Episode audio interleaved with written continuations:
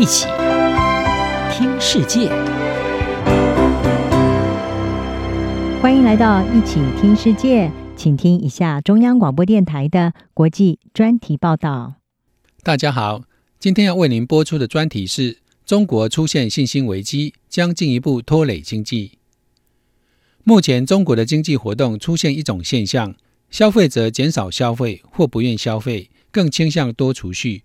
而商家也相当谨慎，不敢任意扩张。这些现象当然跟疫情清零政策经常触发的封锁有关，更反映了中国消费者和企业的信心下滑。而目前，中国消费者的信心正在历史最低点的附近徘徊。中国经济出现信心危机，原因非止一端。在清零政策下，无法预测的疫情断断续续触发封锁措施，青年失业率达到创纪录的百分之十九点三。加上房产市场引爆的一连串危机，令中国经济成长目标大幅下修。中国在今年初将全年的经济成长目标定为百分之五点五，已经创下二十年来新低。尽管如此，中国仍然难以达到这个目标。这也将是自从二零一五年以来，中国的经济成长首度无法达标。美国重要智库大西洋理事会非常驻高级研究员洪川指出。中国今年第二季的 GDP 成长跟去年同期相比，只多了百分之零点四，经济成长濒临停止，并威胁到二零二二年的成长目标。尤其是自从 Omicron 变异株感染在多座城市死灰复燃，需要重启封锁。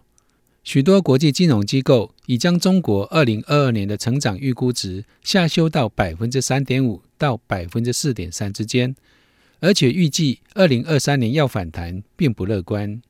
渣打银行大中华及北亚首席经济师丁爽向美国财经媒体 CNBC 表示，中国今年上半年的经济成长只有百分之二点五，如果要达到百分之五点五的全年目标，下半年成长要达到百分之八以上，这需要非常强劲的刺激才能达成，而即使达成，也较难持续。中国经济目前面临的两大问题，除了严格的疫情控制措施，扰乱生产和消费之外，就以房地产业出现的风险造成的影响最大。自从恒大集团在二零二零年爆出债务危机之后，引发房地产企业集体出现违约潮，并导致十五个省份一百多个建案的购房者联合拒绝支付贷款，整个危机进一步影响到金融市场。野村控股全球市场研究部门主管苏巴拉曼向路透社表示，中国正面临信心危机。许多家庭因为担心再度封锁而不愿消费，潜在购房者对财务有问题的开发商所推出的预售已经失去信心。渣打银行的丁爽向 CNBC 表示，这个问题如果未妥善处理，将对经济造成深远的影响，包括政府、银行和家户等的资产负债表。丁爽指出，中国房产业的问题危及稳固经济的关键基础，也就是市场信心。大西洋理事会的洪川指出，可见的成长减缓已经从房地产的损失蔓延到银行部门，其中多数是中小型的省级银行。截至目前，损害的程度仍在可控范围。然而，放缓的成长持续下去，将在更多经济部门、银行和公司造成更大的损失。这种模式升高了金融危机和经济衰退的风险。信贷研究机构 CreditSights。亚太研究部联席主席桑德拉周向 CNBC 表示，尽管北京已在认真面对房产业的危机，但是恒大的危机仍然不太可能很快解决，而且可能根本无法解决。